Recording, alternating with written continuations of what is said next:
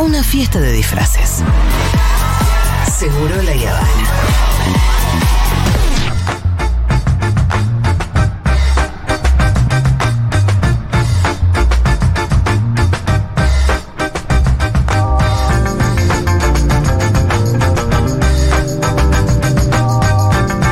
Juan Manuel Car, ¿qué tal, señor? ¿Cómo anda esta banda Eh, de Centennials? Estuve aprendiendo las palabras. Estuviste aprendiendo. A ver, aplica alguna. En la columna voy a aplicar Ah, alguna. bueno. Ah, es mi desafío personal del día de Me hoy. encanta. Muy bien, señor, que usted se involucre tanto. Claro, estoy escuchando y digo. Yo estoy muy, ay, muy hippieada. ¿Por qué estás hipeada? Por Lula, ¿no? Claro, estás hipeada. No, no, por Chile, por Chile. Mi, Ah. mi vieja está en Chile. Igual creo que lo usamos como el culo, pero recién, pero. eh, hay mucho hype alrededor de las elecciones en Chile. Sí. Puede pasar cualquier cosa, ¿no es cierto, Juanma? Sí, claro, puede pasar todo. Bueno, elecciones en América Latina, viste que últimamente es medio. ¿No? Puede pasar. La moneda es una moneda en el aire directamente. Justamente, justamente, para ir a la moneda es una moneda Sí. en el aire, diríamos. Sí. Eh, Bueno, mi mamá está allá en Chile, ¿y ya fue para dice? votar. ¿Qué te dice? Le costó muchísimo entrar porque tiene el papelerío Sí. para entrar a Chile. Ahora parece ser que es una burocracia, pero Mira vos. insólita. ¿Por el COVID? Sí. Y mm, bueno, no, no dicen mucho más. Tenemos. Ella no piensa que vaya a ganar la derecha. Yo tengo miedo. ¿Vos qué decís? A ver, primera vuelta es esto, lo del Sí, domingo. Primero hay que decir eso. Y que ningún candidato sacaría, y utilizo el potencial ahí para que nadie después me haga un carpeta, sacaría más Sí. de 25 o 30 puntos. Es decir, una, una- una elección más bien dispersa. Tenemos dos candidatos que encabezarían, que son José Antonio Cast, este hombre de.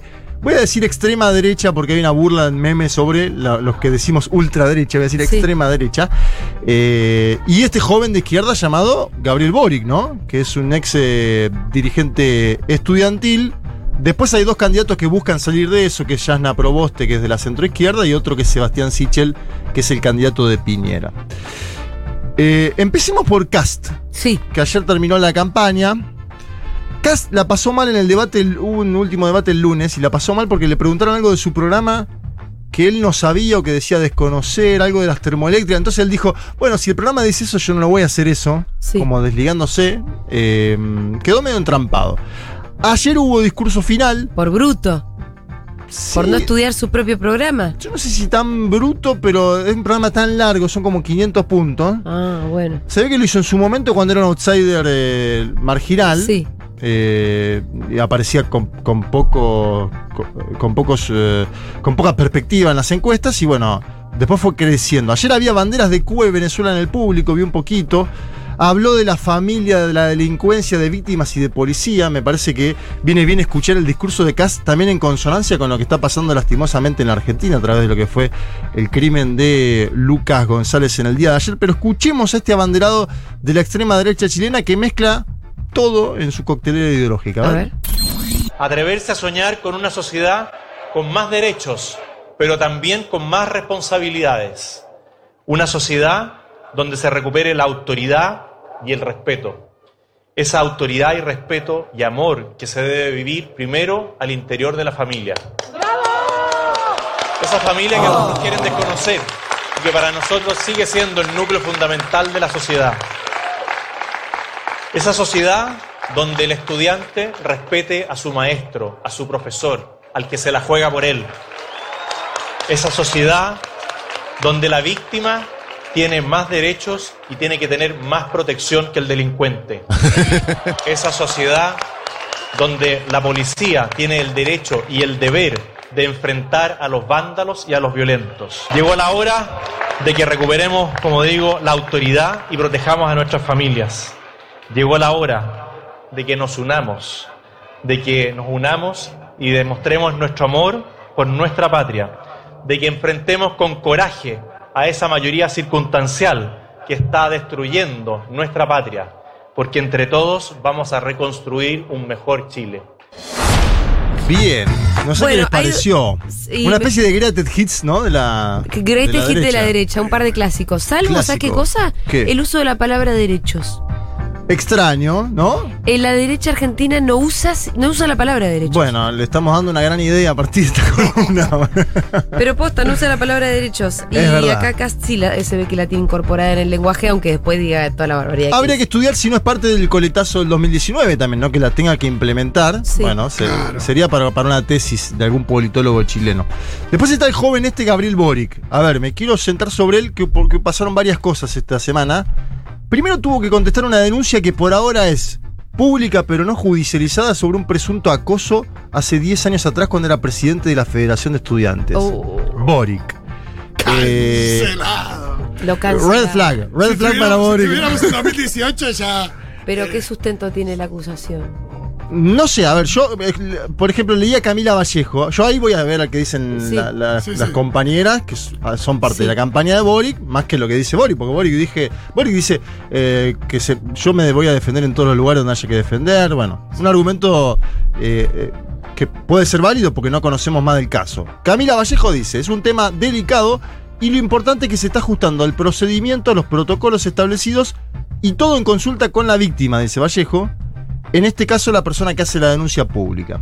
Uh, Una especie de red flag y además que la Sí, derecha, no- lo, no la lo derecha, bancó, la derecha lo, lo está troleando a Boric. También ahí usamos otra palabra que nos enseñó porque, José. porque distinto sería como decir, che, mira, acá la verdad que esto es una falopeada. Sí. O- Yo, en el debate, para mí, Boric no se defendió tan mal. o ¿Salió sea, el tema? Salió el tema y el chabón se defiende. No es que la pasa mal defendiéndose, que vos te das cuenta. Bueno, me parece que se defendió. Iba a decir bien, pero no, no sé si es la palabra ajustada al caso. Ese tema hay que ver si impacta o no en la Sí. elección, básicamente, porque salió fuerte en la última semana. Lo que. Yo, ustedes saben que soy feminista, no hace falta aclarar, no está No, bien no, acosar ni abusar ni nada. Ahora, cuando sale la última semana antes de la elección, da para sospechar. Sí, lo, eh, Y fue hace 10 años, digo. sí, sí, es da algo, de para cuando- sospechar. es algo de un momento donde no existían protocolos ni nada por el estilo, digamos. Sí, pero hace rato que ya venimos con el Me Too, con la ola feminista, con el empoderate hermana, salir a denunciar y todo esto que lo otro. Entonces, la semana antes, a mí me parece que es muy sospechoso. Y te lo digo como una de las defensoras de la, como una defensora de la causa. Sí, yo no, tampoco como. El problema es cuando la causa la usás para operar a la izquierda y te la morfás. O sea, lo trolearon seguro con eso. eh, y bueno, ahí está Vallejo diciendo lo que dice, Carol Cariola, etcétera. Ninguno, nadie se abrió de la campaña de Boric por esto, que es el otro dato que Sí, podría pero haber pasado. tampoco lo salieron a bancar a decir, che, ¿de verdad la última semana antes de las elecciones? ¿Really? Bueno, y lo otro que pasó es que Karina. ¿Eso te da verosimilitud? Lo, lo otro que pasó es que Karina Oliva, una joven que es, es o era, mejor dicho, era, voy a poner, candidata a senadora por el Frente Amplio, es decir, por el espacio de Boric, quedó en torno a una polémica porque le descubrieron un financiamiento de 137 millones de pesos chilenos, que no quiero hacer la cuenta a Sí. dólares, pero que es una suma muy abultada, para siete asesores en facturas durante la campaña pasada. ¿Sí? Eh, saltó una, una especie de bomba atómica y Boric le soltó la mano a esta señorita Sí. Dijo, una persona que está cuestionada de esta manera no cuenta con mi apoyo, es decir, ahí hay unos temas internos también de la centroizquierda, Sí, izquierda chilena, sí. que complejos No. para la última semana, ¿no? No están cerrando filas. Algunos dicen, Ay, te pido por favor que no estés flojo de papel. Algún- Presenta un candidato. Oh, no sé, no sé el caso. son todos pibes igual, Fito. Esto, este, Boric tiene 35, Karina Oliva debe tener 34, 33, son todos pibes. Y se quieren presentar a presidente, a senador, bueno, te van a tirar carpetazos, amigo, es así. Sí, tenés que ser más prolijito con lo de los contratos. Fin de campaña de Boric. eh, me gustó porque habló de un proyecto colectivo. Vamos a escuchar a Boric, a ver. Y por eso es que tiene sentido el volver a tejer esos vínculos sociales que durante mucho tiempo nos dijeron que eran necesarios. Siéntanse, compañeros y compañeras, orgullosos y orgullosas de las pegas que están haciendo. Siéntanse orgullosos de ser parte de un proyecto colectivo, de levantar las banderas de la militancia y las banderas de Chile, de unirnos, de unirnos detrás de la posibilidad de cambiar Chile. Queremos Chile, pero queremos un Chile distinto. Queremos un Chile justo, un Chile que no discrimine la pobreza. Un Chile que mientras otras candidaturas prometen cerrar el Ministerio de la Mujer, cerrar el Instituto Nacional de Derechos Humanos, que prometen perseguir las ideas de izquierda, discriminar a las mujeres solteras, Nosotros decimos, venimos a incluir, venimos a abrazar, venimos a construir un Estado que cuide y que no abandone. Bien, ahí estaba Boric. Hablaba de lo del Ministerio de la Mujer porque es una propuesta de José Antonio Cas, la eliminación del Ministerio de la Mujer. Eh, como se ve, el tema ¿no? de, de géneros, de, de la ampliación de derechos, del movimiento de mujeres está en debate. Sí. Eh, y Boric acá dice, nosotros queremos un Chile distinto, que sea parte de un proyecto colectivo, ¿no? Está también, porque también en Cas aparece mucho esta idea de la libertad como libertad individual. Y Cas, le ha- Cas es una especie, te diría, de... Es un Milei mejor vestido y con un tono un poco más eh, Sí. aplomado, pero es eso. O un Bolsonaro con mejores modales, pero es y, eso. y de una familia. De una familia muy particular. El papá no era nazi, una cosa así. Sí, sí, son. eh, bueno, el apellido le indica, Qué ¿no? Una- eso, ¿eh? El apellido indica una, un, un vínculo con. Bueno, con un funcionario de la Alemania nazi. Eh, sí, uno ahí siempre tiende a decir hay que separar al padre del hijo, pero en este caso piensa más o menos pero si parecido. piensas lo mismo, vos decís, bueno, está bien. No- Al final saliste igual que tu No familia. es como Carlos Vladimiro Korach, que te acordás que le habían puesto Carlos Vladimiro por Karl Marx y por Sí. Vladimir Lenin, y bueno. Salió Corach. Salió Korach.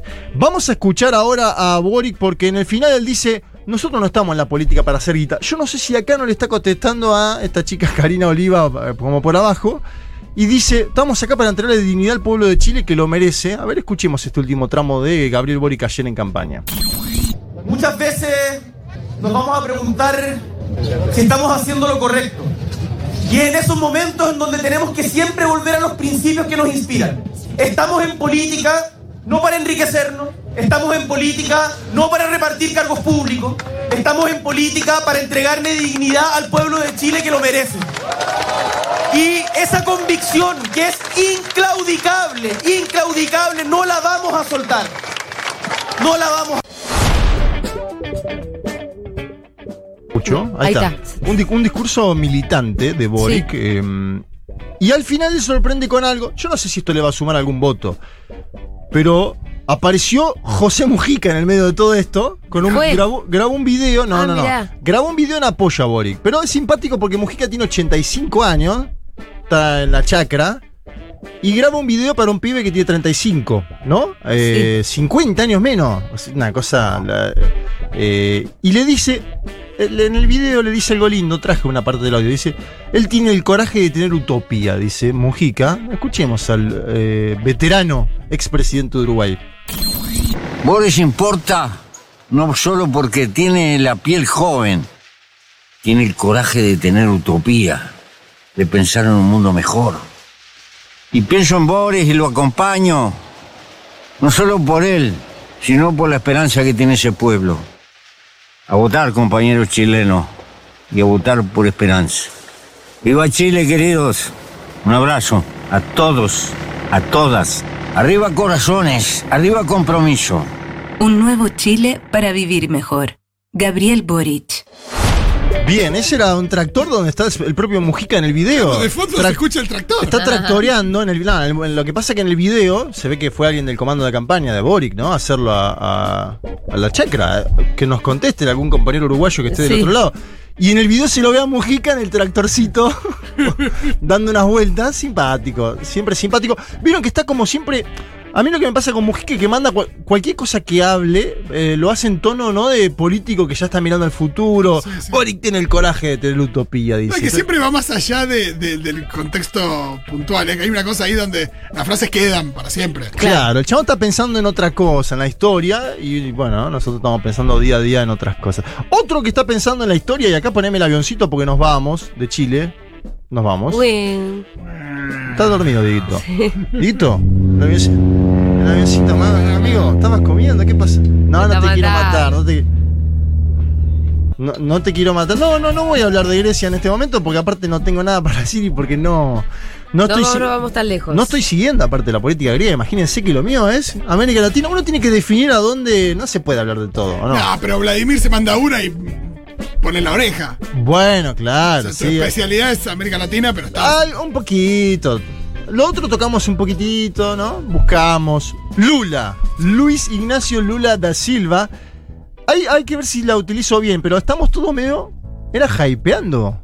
Ajá. sobre lo que puede llegar a pasar en Brasil. ¿Eres hypeando o no? Hay mucho no, no, hype. hay mucho- estamos hypeando sobre. ¿Hay mucho hype sobre Hay Brasil mucho hype. 2022? Miru, hacemos gesto. ¿Sí o no? Para mí no. Estamos usando mal, ¿no? La- Hay mucho hype. Sí. Ahí sí. Dice Vallejo que estamos haciendo las cosas bien, bien. Mirá, para mí fue un éxito diplomático la gira de Lula y acordate que me preguntaste si se iba a juntar con mandatario y yo te dije, depende del contexto, Sí. no sería lo más lógico porque él no es jefe de Estado. Bueno, Lula tuvo un primer gol porque apenas llegó a Igual me Alemania. dijiste que podía ser Macron, podía ser Sánchez, vos me lo dijiste. Yo te dije Sánchez casi seguro, ¿Y Macron? Macron puede ser, pero Sí. le había. Estaba ahí dando vuelta la cosa. ¿Bien? Bien. Lula llegó a Alemania y se juntó con Olaf Scholz. Algún oyente dirá quién corno es Olaf Scholz. Es quien va a suceder a Angela Merkel, Scholz. Bueno, nada o sea, más y nada menos. llegó y metió un gol, ¿no? En Alemania. Ahí fue al Parlamento Europeo en Bruselas, donde lo ovacionaron. Ahora vamos a escuchar algo breve del Parlamento Europeo de Lula ahí. Para mí no deja de ser interesante que un tipo que estuvo 580 días guardado en una celda en Curitiba esté an- hablando ante el Parlamento Europeo y lo aplaudan y lo ovacionen. No deja de ser una noticia. Lo de sí, sí, total, lo decimos siempre. Es, Eh, eh, es impactante el, el- la esto, este mm, que haya resucitado la tanto, ¿no? persistencia, ¿no? Sí, tipo. bueno, eso ni hablar, la voluntad, la persistencia, que no te quiebren todo, pero que además de verdad todavía está en carrera Sí, que siga teniendo y que ganas. haya resucitado como figura política de orden mundial Exacto. es impactante. Fíjate en Francia, ahora vamos a ir al discurso, pero en Francia él se junta con todo el arco político. Ay, me pusiste la avioncito. Está bien, está bien, porque fuimos de, Ale- fuimos de Alemania a. Bélgica, Yo al Parlamento ido, yo hubiera ido Europeo. en tren ahí. Y a Francia. No, porque nosotros tenemos ese. Es así. Tenemos vamos, comitiva. vamos, en, vamos en avión, como decía el doctor García. Ahí también Ahí está, ir en esa tren. es- Querías ir en tren. Yo voy en tren y no tengo dónde ir, ¿no? El indio solar. Eh, fíjate Francia. Macron. Jean-Luc Mélenchon, que es el líder de la izquierda en Francia. La alcaldesa de París, Ana Hidalgo. O sea que esta- y se- François Hollande. Junto se a todos. agolpaban. Junto a todos, salvo a, obviamente, a Marine Le Pen y a Zemmour, estos dos Sí. eh, de extrema derecha, junto a todos. Vamos a escuchar ahora a este señor, Luis Ignacio Lula Silva, hablando sobre la extrema derecha en el mundo y lo que hay que hacer para ganarles. A ver. Por que, a extrema-direita se fortaleceu tanto em alguns países e nós temos que ir para a rua para derrotá-los? Porque o mundo não suporta mais fascismo, o mundo não suporta mais nazismo, o mundo precisa de democracia, o mundo precisa de paz e não de guerra, o mundo precisa de livros e não de armas, o mundo precisa de amor e não de ódio. E esse mundo nós seremos capazes de construir. Um abraço e muito obrigado. Ay, yo lo amo a él. Lo que lo amo a Lula, no, no. Qué lindo todo lo que dijo, qué Dice, bien. ¿por qué la extrema derecha? ¿Para cuál era el auditorio de esto? Parlamento Europeo, Bruselas, Sí. líderes progresistas en general, pero socialdemócratas europeos, gente que, hace 4 o 5 años lo miraba a Lula a distancia, ¿eh? Sí. Y ahora estaban todos ahí aplaudiendo y diciendo, "Ah, este tipo va a gobernar Brasil. Claro, también en Europa están viendo el acuerdo ese famoso del Mercosur con la Unión Europea. Algunos dicen, ah, este tipo va a ser presidente de Brasil, el principal socio del Mercosur. No es que hacen beneficencia tampoco lo. Pero lo admiran, te digo. Lo admiran, para mí lo admiran. La socialdemocracia europea dice, ah, este tipo no se entregó. O sea, se, se entregó en el, en el mejor sentido. Fue a la cárcel, pero no se entregó en términos de sus ideales. Siguió luchando. Y aparte no está tan. Y a Brasil le iba bien cuando Lula era presidente. Claro, Y era Brasil la se sexta fue al economía del mundo. después. Era la sexta economía del mundo. Eh, ¿Por qué la extrema derecha se fortaleció tanto en algunos países y nosotros tenemos que ir a la calle para vencerlos? Dice Lula. Atención porque está mandando otro mensaje. Tenemos que ir a la, A la calle, para vencerlos. Él dice, porque el mundo no soporta más fascismo, no soporta más nazismo. Nazismo, mirá, utilizó ahí en Europa Sí. una palabra que hay que pensarla hoy. El mundo precisa de democracia, de paz, de libros y no de armas, de amor y no de odio. Y ese mundo seremos nosotros capaces de construir. Un abrazo y muchas gracias. Otro hombre que también para. Está pensando en la historia. Está pensa- sí, ahí te diría las dos cosas, porque Mujica no- ya no y es está. el presidente ahora el año Claro, que viene. es, es, es- es el- es un filósofo que le habla a la historia, pero a la vez dice: Quiero que me voten los brasileros. Sí, el año que Y viene. dice los que sacar este muñeco. Mu- Mujica no, no, no se lo ve. Por lo Y no, menos ya está retirado. acá, tan atento a eh, hay que hacer lo que se pueda para que se vaya a la Me parece que Pepe ya está en la fase 85, tiene también, ¿no? Es decir, tiene una década más. Ya está en la fase de delegar un poco más en el plano de decir, bueno, muchachos, me quedan algunos años, porque es así. A En los cualquier momento 85. ya no recibe al, a los que lo van a visitar la chacra. Yo creo que ya está abierta la chacra, ¿eh? Me parece que ya a esta altura, fíjate que El hilo, el hilo de Twitter donde él está echado las pelotas es maravilloso. habría que ir a molestar un poquito, tocar un timbre, ¿no? Tuti, de vuelta. Basta, que vos lo hiciste. Eh, Ese es el mejor hilo que vi en mi vida, creo. yo creo que deberíamos hacer una segunda entrevista con este señor en algún momento, ¿no? No lo moleste más ¿No? al viejo, no lo jodas. Pero al aire libre, ¿no? Pero basta, ¿No no, te gusta el aire libre? Vos pensás que el chabón está en la casa y todos los jóvenes de Al único que te falta llevarle COVID, no. Van a No, visitar. no, COVID no, vamos a hacerlo al aire libre, dije afuera, Ah, ¿no? pensé que al aire libre por protocolo. Pero claro, protocolo para que esté tranquilo. Él está, aparte, inmuno eh, suprimido. ¿Vos querés no, estar, no, no. estar tan arriba del tractor eh, arando? Eso, ¿por qué no hacemos una fiesta en el tractor de Pepe? ¿eh? Hermoso. Estábamos haciendo fiesta por el interior. Vamos a- al Uruguay a hacer una fiesta en el tractor de Pepe. No, fuera de la broma, em, Lula dijo: Voy a definir que voy a ser candidato en febrero o en marzo. Y para mí se fortalece mucho. Fíjense que a Bolsonaro le preguntaron sobre la gira de Lula y Bolsonaro dijo. Bueno, estoy harto que lo levante O Globo, porque O Globo empezó a levantar la gira de Lula, ¿no? De no mostrar nada a mostrar en la semana, lo cual Mirá. indica algunos movimientos ahí que tendremos que ir eh, analizando. O sea, de censurar la gira o de no pasar nada, a decir, che, Lula se juntó con el presidente de Francia, porque tampoco puedes Sí, ocultarlo. sí. Y a Bolsonaro mucho no le gustó eso, así que está enojado, pero bueno, allá él, veremos cómo avanza la candidatura en caso de que se confirme febrero o marzo próximo para la presidencia del Brasil. Y esta semana estaremos atentos. Con Leticia Martínez y con Juan Elman, que ya están en Santiago de Chile, vamos a hacer un inicio de cobertura de las elecciones de este domingo en Chile. Primero en el video de Mundo de Sensaciones semanal, que va a salir esta noche.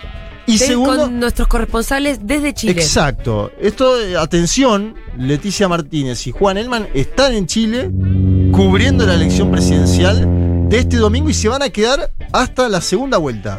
Esto lo podemos anunciar también. Fa, qué, qué lindo, ¿no? Porque en el medio, ¿qué?